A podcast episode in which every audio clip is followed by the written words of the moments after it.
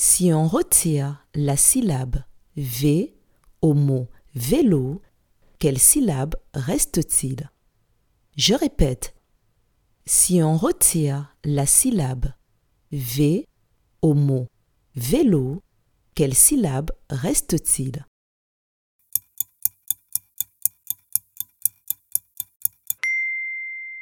Si on retire la syllabe V au mot vélo, il reste la syllabe lo. Bravo